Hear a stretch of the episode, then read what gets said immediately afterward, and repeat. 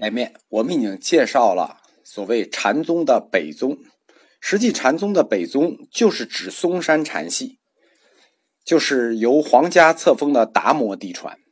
整个北宗实际上只有一个基地，就是嵩山，但是其中神秀并不在嵩山，它是在湖北当阳寺，不在两京。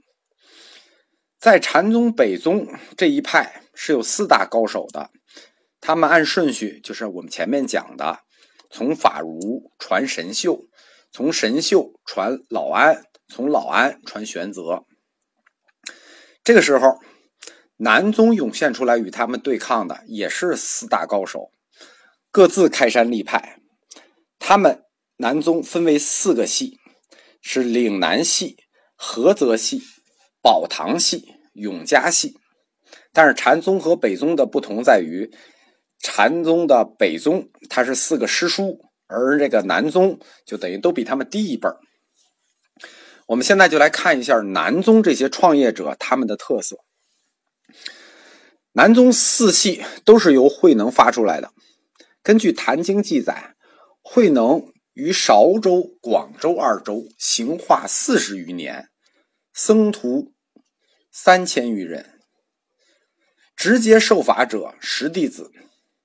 根据《景德传灯录》里说，他的法词有四十三人，立法者有十九人。我们说过，慧能的弟子直接发出来是四大系统。我们先介绍他的第一个大系统，就是岭南系。岭南系的宗师叫法海，就是跟白娘子里那个法海是一个法号。在《坛经》里记，十弟子中，法海他为上座。并且他也是接受慧能临终遗嘱的那个人，在《坛经》的集记者最后是记法海本是韶州曲江县人，就是他是本地人。到《景德传灯录》里，除了重复这句话外，也别无生平记录。在《宋高僧传》里头，就根本没有法海的记录了。因为《坛经》是经过后人多次改动的版本，本身它版本也很多。所以有学者一直怀疑有无法海其人，因为法海他的法习不盛，据考证是四代而绝，他没有有名的弟子。然而，南宗的《坛经》把法海推为上座，这绝不是无中生有的。就虽然没有记录，但他绝不是无中生有的。他在中原的知名度不高。但是在韶州、广州为中心，却自成了派系。除了法海、慧能在岭南的弟子还有不少，其中值得注意的是邢涛一家。邢涛呢，在《曹溪大师别传》这本书，就是我们记录慧能大师的书，只有《坛经》。《曹溪大师别传》这本书就出自邢涛这一家门。因为他所记述的慧能的生平和思想与《坛经》以及《神会语录》多处不合，当然我们很难说哪一个更接近真相。这个邢涛在佛教史上有一个专门的名字，叫曹溪令涛。什么叫曹溪令涛呢？就是他是专门守护慧能灵塔的那个人，说明他和这个慧能祖师的关系不一般。我们为什么不能单纯的看经书，这个来推断事实呢？因为经书里有很多故事，如果稍微想一想，这些故事的可行性都不太大。比如说，法海也做了一个叫《慧能大师别传》的，这个邢涛家有《曹溪大师别传》，这里头记载过一些故事，比如说慧能的母亲做梦怀孕，怀孕以后呢，六年生慧能。而且他还不是一个特殊生，他像宗喀巴大师一样，他 专门到了一个叫西方菩提树下面生的慧能。生慧能的时候，整个附近的那个空气啊、天啊都是香的。所以，当这种资料里头有这种东西吧，我一般看一眼就扔了。我觉得它很难作为一个史实去引用，因为大家都知道慧能大师的遗体是千年不腐的，并且根据这个。《曹溪大师别传》里记录说，大师入灭的时候有八种灵异，但是现代科学研究呢，这可能跟曹溪当时的地下水有一次污染有关，叫铅中毒啊什么的，跟地下水污染是有关的这些灵异。岭南系和禅宗的其他系是不一样的，就是南宗的其他系是不一样的。它是以《涅盘经》立宗的，就是它的立宗是佛性论。他以四卷《楞伽经》授徒，这个是这个五祖弘忍的时候就达摩的要求。然后东山法门依《文殊般若经》行禅，当时五祖要求的是《金刚经》，但是北宗神秀呢比较看重的是《文殊般若》，说明什么呢？说明岭南系虽然作为禅宗南宗，但是它很多东西跟北宗是很像的。一个宗派依据什么样的佛典？是这个宗门的典型标志，在《坛经》和《神会语录》中，我们都看到他们强调的是慧能闻《金刚经》得悟，持《金刚经》成佛。注意，他们特别重视的是《金刚经》。我们说过啊，这本经是经过多次加持的，比如说玄宗专门做过序，而且也是五祖弘忍单独推的一本经。而且我们特别强调《金刚经》的原因，这是后来菏泽至临济这一脉禅系的标志。就我们知道，活到今天的禅宗就是几大宗，其中有一个第一大宗就是临济嘛，这是临济的标志。而曹溪大师别传就是行涛和法海这一家，他们特别突出的是《涅盘经》的地位。他这个《曹溪大师别传》里是这么说的：说慧能于曹溪初听《涅盘经》，解佛性之理；于广州智止寺听印宗讲《涅盘经》，而开示佛性不二之法。大家看，这跟《神会语录》记的就不一样了，《神会语录》强调的是慧能闻《金刚经》得悟，持《金刚经》成佛。这里就谈他是持《涅盘经》，但是。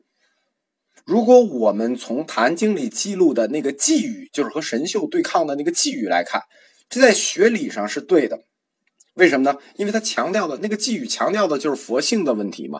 大家不是已经很熟这个寄语了吗？很熟这是佛性论了吗？所以这个资料是能对上的。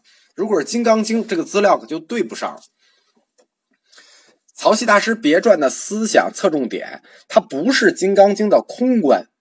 而是佛性上的平等和佛性不二。我们一再强调，就是慧能在佛性不二这个上面的立论。比如说，佛性分南北嘛，对吧？他跟那个五祖弘忍对话，他一再强调的就是佛性平等。我和和尚不平等吗？我们和我们的佛性有分别吗？所以说，后来神会与《金刚经》做立论，和《坛经》的根本理论，它是。靠不上的，或者说站不住脚的，当然这只是我们从学理上的推断。与佛性不二理论相对应的是，曹溪大师别传将所有的禅实践都归于见性上。六祖慧能记述五祖弘忍的言教是：只论见性，不论禅定解脱无为无漏。见性就是见佛性不二。什么叫见性？见佛性不二，据此，他否定坐禅，斥为空坐，就是慧能说禅而不坐，这是南宗区别于北宗最原始的标志。在这里头，别传表现的也很鲜明。它里头有个故事，说大德禅师问慧能坐禅，慧能答：“道由心悟，岂在坐着？”毕竟无德无正，况且坐禅，就是说物不再坐禅，亦不需要内证。第三点，我们要谈一下关于传法信物这个问题。在《坛经》里头和《神会语录》里，都既有一个弘忍密授衣给慧能，并以袈裟为法信的故事。但是都同时记了慧能临终的遗嘱，叫衣不合传，就是衣不再传了。为什么呢？因为我原此袈裟几失生命，就是为了这个几次都要死，所以后来就记录说神会把它搁在曹溪，就是曹埋到曹溪的塔里去了。坛经还特别强调，以后传法受坛经一卷，不失本宗，不。不禀受坛经，非我宗旨。所以这就是所谓的坛经传宗。但在《曹溪大师别传》里，全无坛经这个内容，而是不厌其烦的去强调袈裟传宗的连续性。他说不厌其烦的在讲这个故事。他说：“非一不传于法，非法不传于一。一是西国狮子尊者相传，令佛法不断，因此法与一始终不能分离。”他为什么这么强调？因为那衣服埋在他那儿嘛。即是弘忍传衣给慧能，慧能则向则将此衣相续向印宗及大众展示，以印证自己是得法正宗。神会又问说：“传法袈裟为何不传？”答云：“不传此衣，我法弘盛，留镇曹溪。”啊，这是《大师别传》里写的啊，就是说我们为什么不传？因为要留镇曹溪。什么意思呢？就是曹溪始终是正宗。岭南系认为慧能的宗旨始终在曹溪，别无嫡传。曹溪大呃，曹溪大师别传呢，他记的所有的事儿基本上止于唐建中二年。就是公元七百八十二年，此后的情况就不甚清楚了。禅宗在把整套故事讲完之后，他们还有一件事情没讲，是我们中国人特别重视的，就是关于禅宗的西方法统。什么叫西方法统？就是它怎么传下来的。我们知道，就一定要追正根儿的话，所有的起点都要追到释迦摩尼身上。那他是总怎么从释迦摩尼传下来的呢？因为自宋晋宋的时候，觉贤就是那个佛陀跋陀罗同鸠摩罗什在禅法上发生了严重的分歧，这都导致他被轰走了嘛。所以以禅为宗的僧侣就非常重视禅法的传承。传承意味着什么？就意味着谁正统啊？如果正统的话，起点释迦摩尼，然后下面如果没有猜错的话，迦叶阿难，你都得这么排啊。你只有这么排出来，才知道你是不是正统。从有关西方诸祖的排列和组合上，可以看出禅宗当时的内部派系。当然了，他们各系记的祖师都是二十八家。从现有材料来看，首先我们先来说一下西方传承的神会，就是神会这系是怎么写的？神会这系它是根据庐山慧远的《禅经序》。自己编出来的、设想出来的宗系是这样的：如来传迦叶，迦叶传阿难，阿难传莫田地，莫田地传舍那婆斯啊，传优婆觉，这一路传下来，最后一个到中国这个头到西方的尾，中国的头是菩提达摩。禅宗西祖到菩提达摩为八代。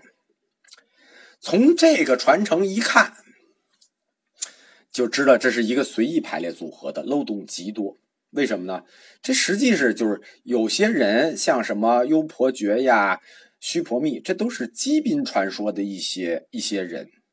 同时，如果我们稍微了解一下佛教的宗教史，就知道了，就是如来传迦叶，迦叶再传阿难，这事儿就胡说了。迦叶和阿难他们俩是势不两立的，可以说这个迦叶最看不上的就是阿难，阿难最看不上的就是迦叶。在岭南系的法祖传承上，跟他们前面的编的是一致的，但是最大的不一致是中国的出祖。神会系中国的初祖是菩提达摩，这我们都知道。一说少林寺是达摩的，呃，包括最近什么马云建了达摩院是菩提达摩，对吧？但是岭南系的初祖不是菩提达摩，这个人是达摩多罗。谁是达摩多罗？就是我们说过，当时的佛陀跋陀罗到了庐山慧远那儿，译出过一本禅经，这本禅经叫《修行方便经》。《修行方便经》它还有一个名字，就叫《达摩多罗禅经》。所以岭南系的初祖实际是这本《修行方便经》里的达摩多罗，就是这是他的经。一边的初祖是达摩多罗。一边的出祖是菩提达摩，这样他们的界限就划清楚了。为什么一定要强调岭南系一定要强调他们是达摩多罗禅经呢？这里含有要跟楞伽宗划清界限的意思。我们说过啊，这个神会这一系，包括到玄泽的时候，这一系都是楞伽师。从整个总体上看，岭南禅系的文化水平比较低，但是呢，群众基础很深厚，并且从历史记载看，他们很受当地地方官吏的支持，所以岭南禅系作为南宗第一系，我们说过啊，南宗神会呃，就是把慧能大旗举起来之后，下面分出四个系来。